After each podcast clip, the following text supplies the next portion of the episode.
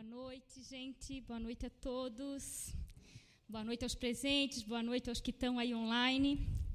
É muito bom poder estar aqui novamente, poder falar um pouco do nosso Senhor, poder testemunhar um pouco e falar um pouco da palavra dele.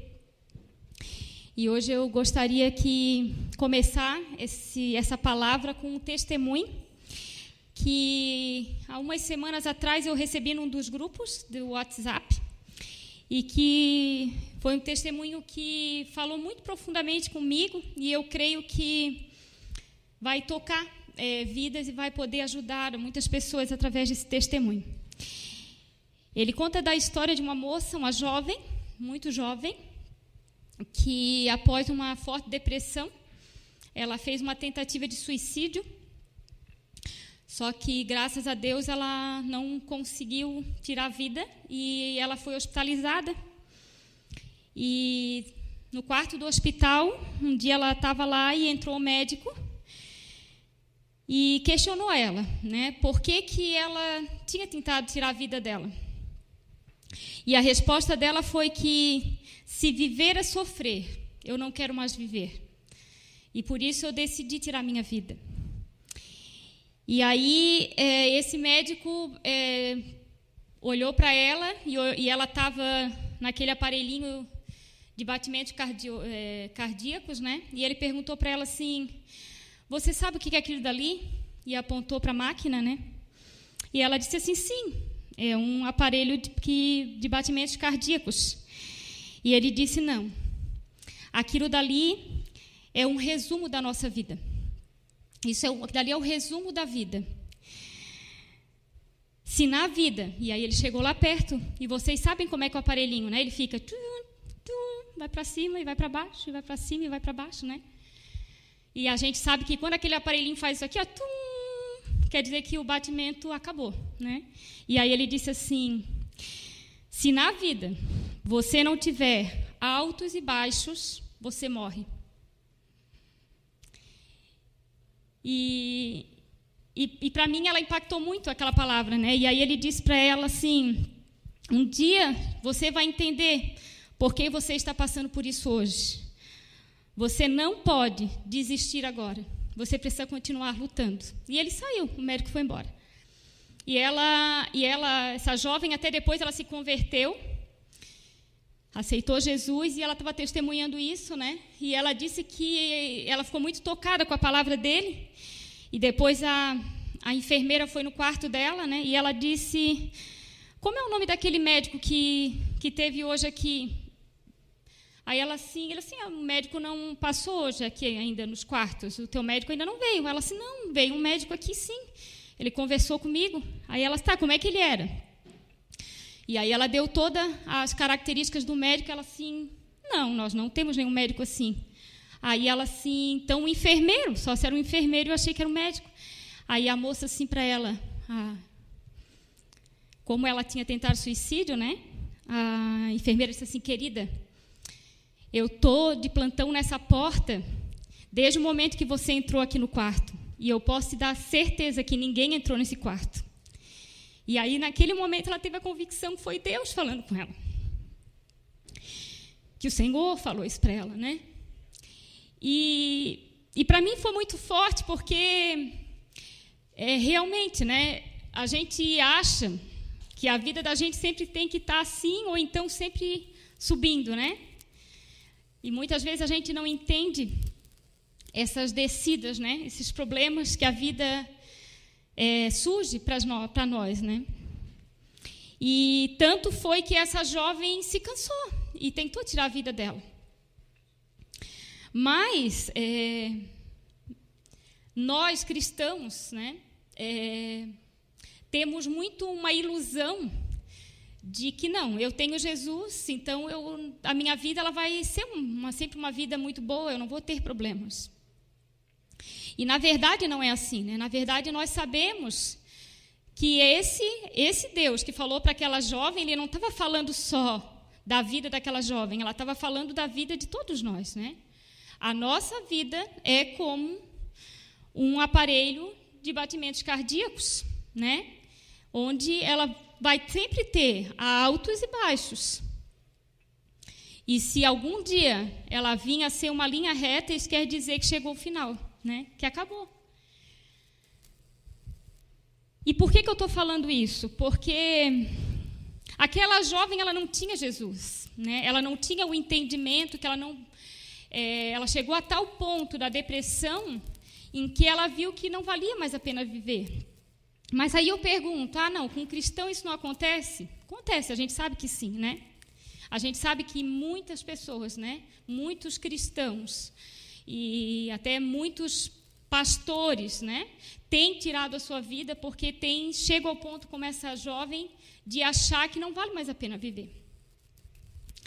Mas o que me fez, o que me tocou mais nessa palavra, nessa, nesse testemunho dela, é que muitas vezes nós nos encontramos assim, né? Nós estamos passando por problemas, a gente começa a ter a vida meio bagunçada, né? começa a ter problemas no trabalho, nos negócios, na família, no casamento, na vida dos filhos, seja lá o problema que for.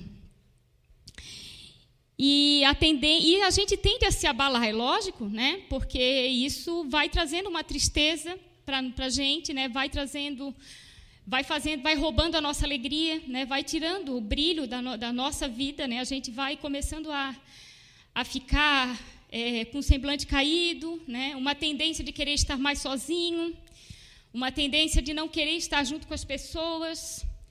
É, é natural que a gente comece a olhar a vida das pessoas e dar a impressão que todo mundo está melhor que a gente, todo mundo tem uma vida abençoada e a nossa não é. A impressão que dá é que as pessoas não têm problemas, né? E que ninguém está vivendo os problemas que eu estou vivendo. E que parece que Deus não está me abençoando, né? Que Deus abençoa a vida de tantos e não me abençoa. E começa a achar, né? Que Deus não me ama, né? Que Deus esqueceu de mim. Só que há um grande perigo no mundo cristão, porque a tendência de nós, como cristãos, é não deixar isso transparecer. Porque, afinal de contas, eu sou um servo de Deus, eu sou um cristão, então eu tenho que testemunhar que Jesus é minha alegria. Eu tenho que testemunhar que eu sou forte, né? Eu não posso mostrar para as pessoas que eu não estou bem. Eu não posso mostrar para as pessoas que eu estou passando uma fase difícil na minha vida. Então, por fora, eu começo a apresentar atitudes diferentes do que está acontecendo lá dentro. Lá dentro eu estou toda destroçada, lá dentro eu estou toda quebrada, lá dentro eu estou cheia, cheia de problemas, mas por fora eu preciso mostrar para as pessoas que eu estou bem. Porque afinal de contas, eu preciso testemunhar o que Jesus faz na minha vida. Então eu não posso mostrar fraquezas. Eu não posso mostrar isso para as pessoas. Porque senão eu vou estar denegrindo o nome do meu Deus. O que as pessoas vão pensar? Então Jesus, Jesus não é forte, então Jesus não é poderoso. Porque está deixando elas né, nessa situação? Que Deus é esse? Né? E aí a gente começa a viver uma vida de fantasia, uma vida de mentira mesmo, né? Mas o que acontece é que começa a chegar um ponto onde a gente não consegue mais disfarçar. Então, o mais, o mais fácil é não querer mais estar com as pessoas, né? Então, a vontade é querer ficar sozinho, é não, é não ter que, que olhar a vida das pessoas e ver nelas o reflexo daquilo que eu não vivo, daquilo que eu não tenho. E o diabo, ele é, é ele é esperto, né? Ele vê a situação da gente e ele vai realmente mostrando para a gente uma capa da vida das outras pessoas que muitas vezes nem é. Que muitas vezes a pessoa também está vivendo as suas dificuldades, as suas lutas, mas a gente não. A gente vê talvez aquela me, aquelas mesmas outras pessoas estão vivendo a mesma ilusão que a gente está vivendo. Está né? Tá querendo mostrar uma coisa que realmente no seu interior não está acontecendo. Né? E, e essa fase, né, onde a, quando a pessoa chega a esse ponto, é um momento onde a pessoa mais precisa da presença do Senhor. Porém, também é os momentos mais difíceis de se buscar a Deus. Porque a pessoa ela está se sentindo, está sentindo que Deus esqueceu dela. Então ela vai para a presença de Deus e a impressão que ela tem é que Deus não está ouvindo ela. E isso começa a trazer desespero para o coração dela. Né? Começa a trazer uma angústia, né? um sentimento muito ruim. Né? Porém, é, a gente sabe, e a gente já ouviu muitas vezes aqui, muitas ministrações que dizem, né? Que o Senhor, Ele trabalha nas nossas vidas através das aflições, né? A gente sabe que Deus não nos molda nos momentos de alegria, né? Os momentos de alegria das nossas vidas são momentos para ser celebrados, né? Então, são momentos que quando a gente está feliz, quando tudo está bem, são momentos onde a gente celebra a vida e não somos tratados por Deus, né? E assim como foi a experiência daquela moça, que nós cremos que foi o próprio Deus que a visitou naquele quarto, é necessário, né? Os altos e baixos da vida, né? Por que é necessário esses baixos da vida? Porque esses baixos da vida são os momentos onde Deus vai começar a trabalhar em nós por, um, por algo que Ele tem para fazer através das nossas vidas. Eu não sei quantos de vocês aqui, ou de vocês que estão aí online, é, uma promessa do Senhor. Né? E muitas vezes a promessa ela se cumpre muito rapidamente, mas muitas vezes não, muitas vezes levam muitos anos. E a própria palavra de Deus ela fala que o Senhor, ele, ele tem heranças para nos dar, mas ele não dá heranças a meninos, né? É, é necessário que a gente chegue a uma maturidade para que a gente receba né, as promessas do Senhor. E esse baixos da vida são os momentos onde o Senhor nos trabalha em nós, para que a gente, para que seja gerado essa maturidade, para que a gente esteja preparado para receber a porção da promessa que o Senhor tem para nós, né? E esse é o momento onde o Senhor ele ele espera de nós, sabe, é, que a gente não esqueça dessas promessas e que a gente busque Ele, né? E é o momento, o grande momento, onde a gente vai buscar a nossa identidade em Deus, né? É o, é o momento em que o Senhor ele precisa tirar todos à nossa volta onde ele precisa chegar e tirar todos de perto de nós, para que a gente esteja atento ao que ele está fazendo e o que ele está moldando nas nossas vidas. E eu tenho lido é, alguns livros e eu tenho sido. Deus tem falado muito ao meu coração. E, e duas, é, dois exemplos é, eu li que foram muito profundos para mim. Um deles está num devocional é, que fala que a cana, a cana nada, o bambu, quando ele é plantado, ele leva cinco anos até começar a surgir os primeiros galhos do bambu. E por que, que isso acontece? Porque nos cinco primeiros anos que ele é plantado, ele começa a criar raízes. E ele vai aprofundando as suas raízes. Muito, muito fundas. Tanto que os galhos que esse bambu ele vai chegar, a altura que ele vai chegar, corresponde à altura das suas raízes. Então dá para a gente imaginar o quanto essas raízes são profundas. E o que acontece, querido, nós como cristãos, na igreja, é, é natural do ser humano, é natural de nós é, precisarmos ser reconhecido pelos homens. Infelizmente, há em nós uma necessidade, onde, as, onde aquilo que a gente faz, a gente precisa do reconhecimento, a gente precisa que as pessoas vejam o que a gente está fazendo e, e, e, que, que, e que, mostrem é, essa, esse reconhecimento. Então, tudo que eu faço, eu preciso que as pessoas vejam o que eu estou fazendo. E é muito tremendo porque quando a gente está nessa fase de crescimento, de maturidade, uma das primeiras coisas que o Senhor tira é isso. Ele tira esse reconhecimento para que a gente possa se voltar para nós mesmos. Porque quando a gente recebe elogios, quando a gente recebe até uma forma de bajulação mesmo, né, onde as pessoas ficam toda hora elogiando e, e bajulando, isso faz bem para o nosso ego. Isso faz com que a gente fique bem e aí a gente acha que está tudo bem. Quando a gente para de ter isso, a gente começa a se voltar para Deus, porque começa a agir, a, a, ver dentro de nós uma tristeza, porque eu não estou fazendo nada, as pessoas não estão vendo o que eu estou fazendo. É, e a gente às vezes até se sente inútil mesmo, porque a impressão que a gente dá é que tudo que a gente faz não está servindo para nada, que as pessoas não estão vendo o que eu faço, então o que eu faço não é importante, porque não está tendo reconhecimento. E aí esse é o momento onde a gente começa a entender que o Senhor ele nos criou não para buscar o reconhecimento de homens, mas para a gente ser conhecido de Deus, porque muitas vezes nós somos reconhecidos pelos homens, mas o Senhor não nos conhece, porque muitas vezes nós fazemos as coisas para homens e não para Deus.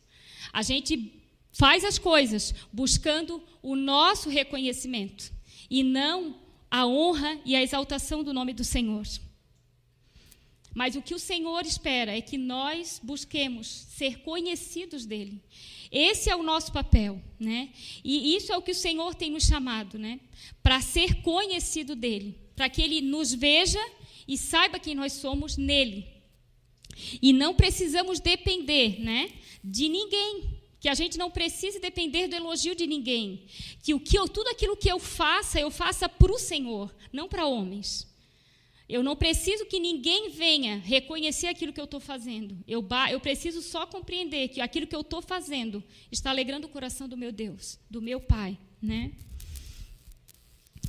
É, o Spurgeon, né? Ele tem uma frase dele que ele diz assim: Sempre que Deus quer fazer um homem grande, ele o quebra em pedaços primeiro.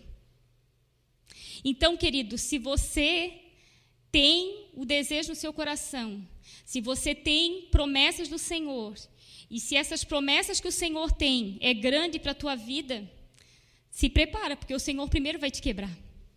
Porque o Senhor ele não divide a glória dele com ninguém. Então ele precisa que primeiro a gente seja quebrado ele precisa que primeiro a gente seja moldado conforme a imagem dele.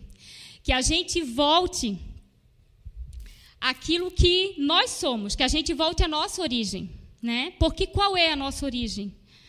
Quando Deus nos criou, ele não nos criou pecadores.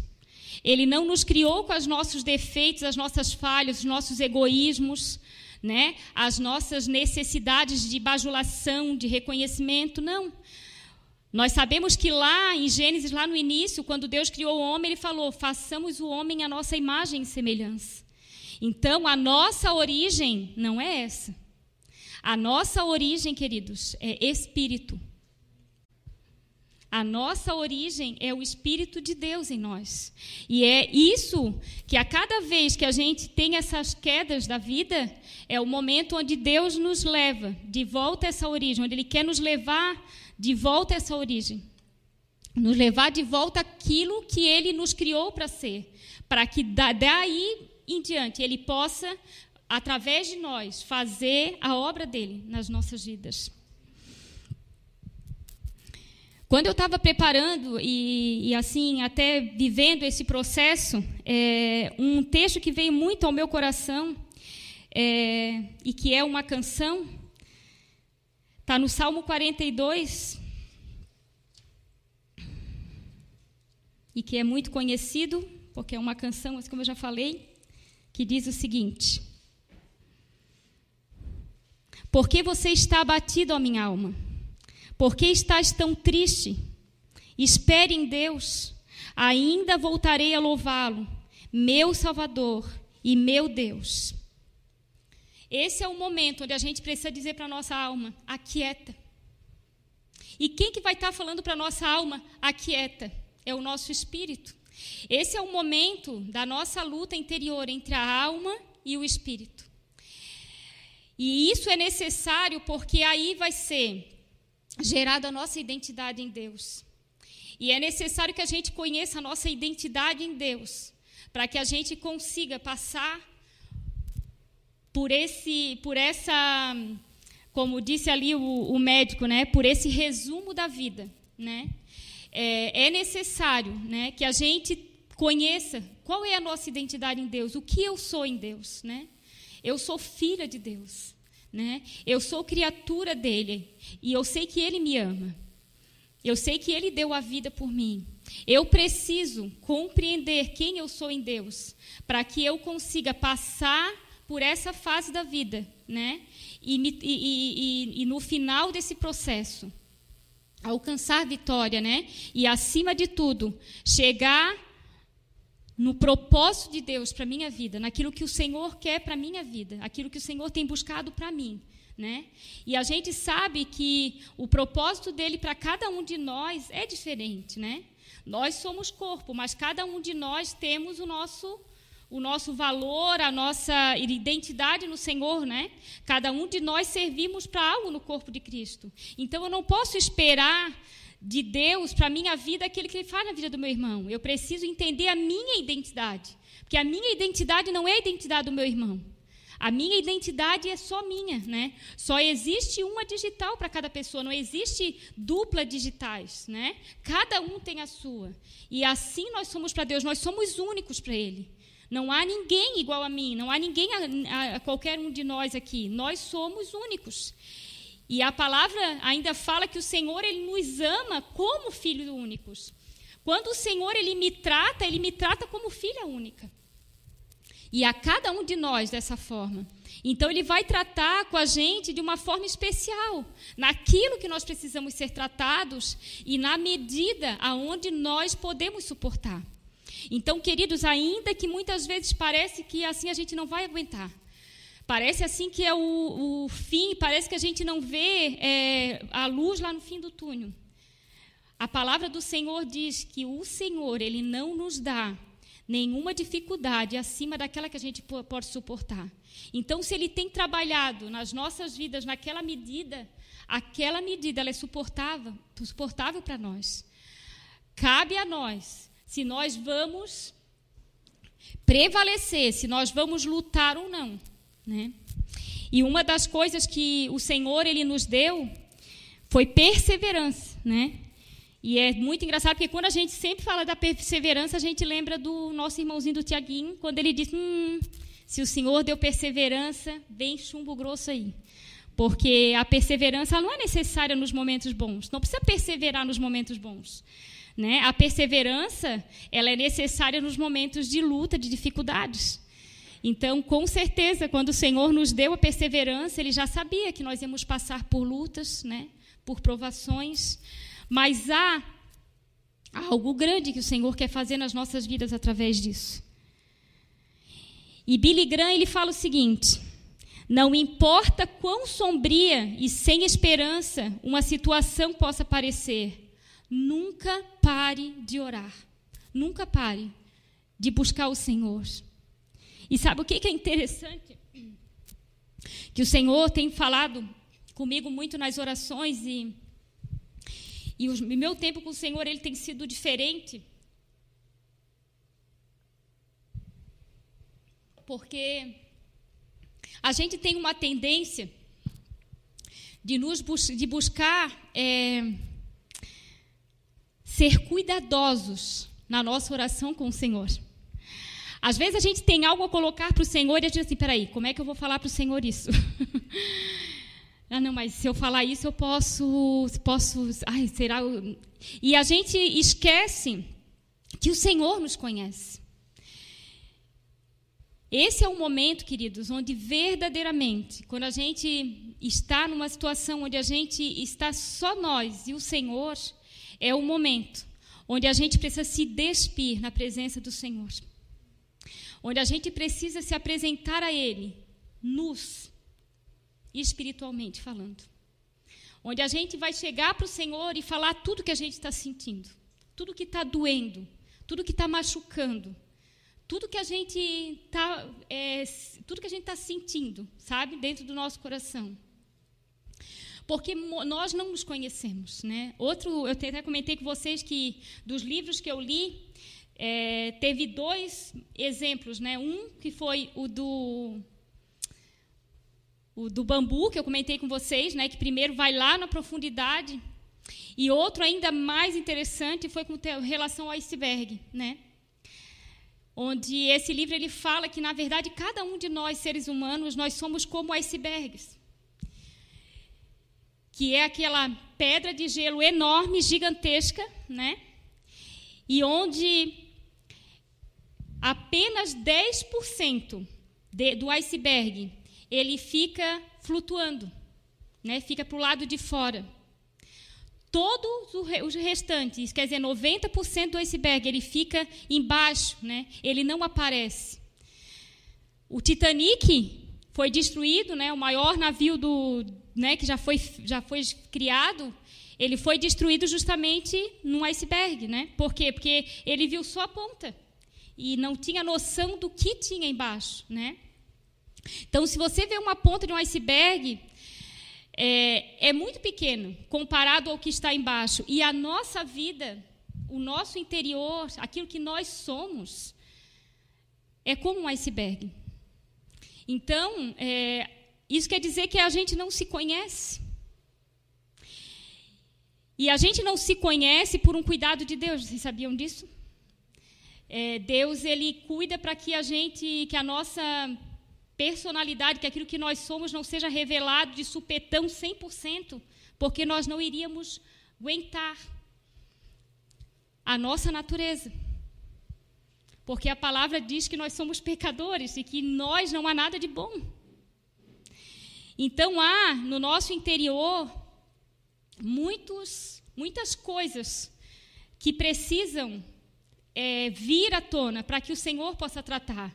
E por isso a nossa vida é tão feita de altos e baixos, porque o Senhor ele não, não vai nos tratar só numa vez embaixo. Então é, é preciso ter várias vezes onde a gente vai lá embaixo para que algo na nossa vida seja tratado, até para que um dia a gente alcance, né? Completamente, novamente, a imagem e semelhança do Senhor. Então é necessário que tempos a tempos o Senhor ele vá e vá mostrando mais um pedacinho do iceberg que está lá embaixo, para revelar aquilo na nossa vida que precisa ser tratado.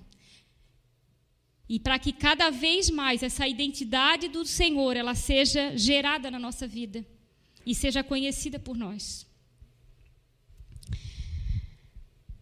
Outra frase que eu eu esqueci de pegar quem que escreveu, ela diz o seguinte: Assuntos difíceis treinam a mente. Exercícios difíceis treinam o corpo. Pessoas difíceis treinam o coração. Tempos difíceis treinam o espírito. Nós precisamos ser treinados. E para que a gente seja treinado é necessário que a gente passe por tempos difíceis, né? por lutas, por muitas vezes tribulações e situações onde parece que a gente não vai conseguir. Mas a gente vai. A gente vai porque a gente tem um Deus que é por nós, né? um Deus que cuida de nós. E tudo que nós precisamos é nos tornar vulneráveis na presença do Senhor. O que, que isso quer dizer? É estarmos completamente rendidos ao Senhor. É deixar o Senhor tocar na nossa intimidade. É deixar o Senhor mexer no lugar mais dolorido das nossas vidas, nos tornar vulneráveis a Ele, para que Ele possa mostrar a sua glória, né? Para que esse conhecimento da glória de Deus possa vir, né, diante de nós e a gente possa conhecê-lo e, e, e, e, finalmente compreender, né, que nós não estamos sozinhos. Mesmo que nesses momentos parece que o Senhor não nos ouve, né? Muitas vezes as pessoas dizem que parece que o céu está de bronze. Não está, o Senhor ele está trabalhando. Né? A palavra diz que quando o Senhor ele está em silêncio é porque ele está trabalhando. Então, mesmo que pareça que ele não está nos ouvindo, ele está nos ouvindo. E uma coisa que o Senhor ele tem falado muito comigo, Filha, o que eu quero te ensinar é que eu te basto, que eu sou o suficiente para ti. Que, que, que eu, é, a única coisa que tu precisa na vida sou eu. Que o mundo pode cair na tua cabeça, mas eu sempre vou estar contigo, tu nunca vai estar sozinha. Eu sempre vou estar ali para te levantar, para te erguer, para te ajudar. Eu sempre vou estar contigo. Mas você precisa largar as muletas que você ainda tem nas tuas mãos. Porque muitas vezes, queridos, a gente, sem querer, na vida, a gente cria muletas nas nossas vidas, sabe? Às vezes os nossos filhos, às vezes o marido, às vezes a nossa casa, às vezes os nossos sonhos às vezes, o nosso trabalho, os nossos negócios, seja lá o que for, a gente se segura naquilo. A gente faz daquilo a nosso, o nosso porto seguro. E enquanto a gente não entender que o nosso porto seguro é o Senhor, que somente Ele é o que nos basta, o Senhor ele vai nos tirando isso, Ele vai nos, nos fazendo ver isso, Ele vai nos mostrando que essas muletas precisam ser tiradas das nossas vidas. E um exemplo é, que eu gostaria de trazer para vocês hoje é o exemplo de José, né? o José do Egito, tão conhecido, né? Eu acho que é raro as pessoas que não conhecem a história de José, só as pessoas que realmente nunca leram a Bíblia ou nunca buscaram conhecer a palavra para não conhecer a história de José, né? A gente conhece e sabe que José era um sonhador, verdadeiramente um sonhador. Deus deu sonhos para ele, né? revelou o propósito dele para a vida de José através de um sonho, de dois sonhos, na verdade.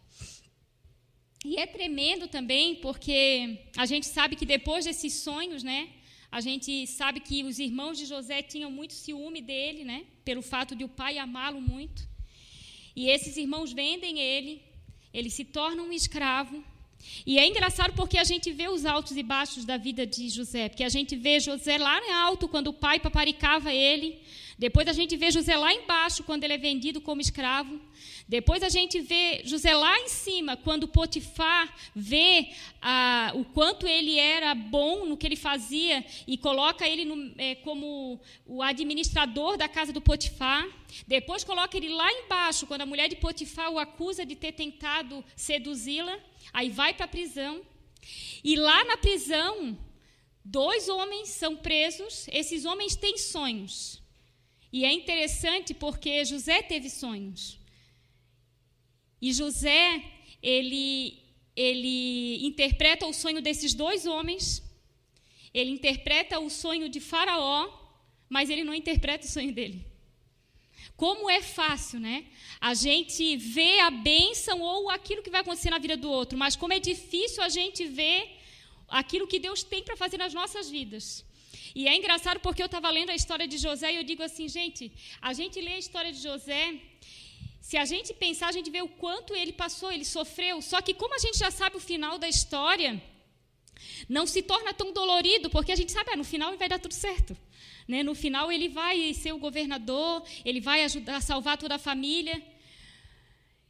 Seria tão bom, né? Se a gente soubesse a nossa história, né? Se a gente tivesse isso e, ah, tá bom, eu sei que lá na, atrás vai dar tudo certo, lá na frente vai dar tudo certo, então eu vou passar. Mas quando a gente está passando, parece que é interminável o que a gente está passando. Parece que as nossas lutas jamais vão acabar. Parece que a gente não consegue ver uma solução para o problema. E se a gente vê a vida de José, José teve muitos problemas. José ficou muito tempo naquele, naquela prisão, né? Até que ele vai lá e interpreta o sonho de Faraó, e Faraó, reconhecendo né, é, a, a vida de José, ele o levanta como governador, o segundo homem mais poderoso do Egito. De um escravo, ele se torna o segundo homem mais poderoso do Egito. Mas é interessante que lá em Gênesis 45, a partir do versículo 5,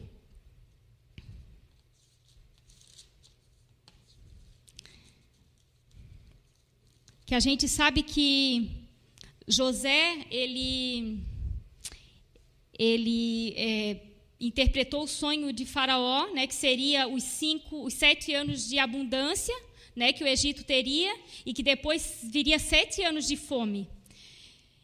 E, e, justamente quando a, a, o, toda a terra ali já estava passando pela seca, né, dois anos passando pela seca, os irmãos de José vêm né, para comprar comida. E aí, na, no, versículo, no capítulo 45, a partir do versículo 5, olha só o que, que José fala. É, ele falando para os irmãos, né? Agora não fiquem aflitos ou furiosos é, uns com os outros por terem me vendido para cá. Foi Deus quem me enviou adiante de vocês para lhe preservar a vida. A fome que assola a terra há dois anos continuará por mais cinco anos, e não haverá plantio nem colheita. Deus me enviou diante para salvar a vida de vocês e de suas famílias e para salvar minha, muitas vidas. Portanto, foi Deus que me mandou para cá e não vocês. No final, a gente vê que José entendeu o propósito. José compreendeu que ele precisou passar por tudo aquilo, né? Porque Deus já tinha um propósito lá na frente. E com certeza, às vezes a gente olha a história de José e acha assim: ah, mas ele passou bem por isso. Com certeza não, né? Com certeza José teve momentos de angústia, né, de saudades, de dor, né, de olhar a situação e ver, eu vou morrer aqui dentro dessa cadeia, dessa prisão. Ele sofreu muito, né? A gente vê a história de uma forma muito superficial, mas quando a gente se coloca na vida de José, a gente consegue entender, né, todo o sofrimento que ele deve ter passado. Quantas angústias, né? Quanta dor, né? Quanta luta de, ter, de ver, né, de conhecer a Deus, né, e quantas vezes ele foi para Deus, né, e chorou diante da presença do Senhor e, e, e clamou para o Senhor, né. E a gente é, sabe que, assim como José, né, o nosso caminho, o caminho para que a gente não chegue, né, ao ponto que aquela jovem chegou e onde a gente sabe que muitos não tem a mesma sorte dela, né? De ser, de conseguir escapar de uma tentativa de um suicídio. Muitos conseguem chegar, né? Ao seu objetivo e tiram a sua própria vida. É, nós sabemos, né? O caminho para nós não chegarmos a isso. E eu quero, assim, nessa noite, estar tá trazendo essa esperança no coração né, de vocês, de compreender que nós temos né, uma resumo, um resumo de vida, né, e que os altos e baixos né, que a vida nos tem é, dado faz parte né, do processo de restauração de Deus nas nossas vidas. E que nós precisamos estar preparados para isso, e acima de tudo, a gente precisa compreender né, que o Senhor nos basta. Né? Compreender que cada dia mais a gente precisa buscar no Senhor essa identidade dele nas nossas vidas. Quem, quem nós somos? Nós precisamos ir né, para a presença do Senhor e colocar diante dele tudo, sabe, queridos? Não de uma forma cuidadosa e preocupando com as palavras. Não, o Senhor, ele é o nosso amigo e eu e a, a palavra do Senhor ele diz: ainda a palavra nem saiu da minha boca e o Senhor já sabe o que eu vou falar. Então, esses momentos, querida, é o momento de você ir para a presença do Senhor e ser sincero com o Senhor. Diga a Ele o que você está sentindo, né? Diga a Ele onde dói. Diga a Ele o que tem te machucado. Diga a Ele, Senhor, eu, eu hoje não estou feliz. Senhor, eu sei que a tua alegria é a minha força, mas hoje eu não estou conseguindo me alegrar, Senhor. Hoje a, a luta está difícil, eu não estou conseguindo encontrar a tua alegria. Então vem, Espírito Santo de Deus, vem, enche-me com a tua alegria, traz de volta a tua força, Senhor. Eu não quero, Senhor, viver uma vida de hipocrisia, Senhor. Eu não quero viver uma vida onde as pessoas olhem para mim e achem que está tudo bem e aqui dentro está tudo ruim. Aqui dentro está tudo bagunçado. Senhor, que tu possas vir, que tu possas trazer de volta, Deus, a tua paz. E eu vou dizer, queridos, que muitas vezes a gente acha que que a verdadeira paz é quando Deus transforma tudo ao nosso redor para que a gente esteja em paz. Não. A verdadeira paz é que quando no meio de todo barulho, de toda confusão, a gente interiormente encontra a paz do Senhor. Compreender, querido, que a vida com o Senhor, ela nos basta. E a gente não precisa estar sorrindo sempre. Mas a gente nunca pode esquecer que a alegria dele é a nossa força e que ele nos basta. Que a gente tem que compreender que a gente pode, a, a gente deve amar os irmãos, a gente deve amar as pessoas, mas que a gente não pode depender delas. A nossa única dependência vem do Senhor. Porque assim como nós, todas as pessoas, né, assim como cada um de nós, nós temos falhas, a gente não pode esperar dos outros a perfeição. A gente não pode esperar dos outros algo que as pessoas muitas vezes nem podem te dar. Mas o Senhor, Ele pode dar a você tudo aquilo que você espera e que você precisa. Então, queridos, se você está passando por lutas, por tribulações, se você está passando na sua vida momentos de tristeza, de angústia, de dor, vai para a presença do Senhor, te ajoelha, te, te prostra diante dele. Se não tiver palavras para falar para o Senhor, só chora na presença dele, ou só te prostra diante dele. E sinta o abraço, sinta o cuidado dele com a tua vida. Se as palavras não virem, te aquieta. Te aquieta na presença do Senhor. Coloca louvores, adore a Ele, exalte o teu Deus. Ele não te deixou sozinho, querido. Ainda que pareça que tudo, tudo à sua volta desapareceu e que você está sozinho, você não está sozinho. O Senhor está contigo, o Senhor te guarda, o Senhor cuida de você. Você possa ter essa, esse momento agora na presença do Senhor, que você possa se derramar na presença dEle que ele você possa receber o abraço do Senhor nesse momento. Em nome de Jesus. Amém.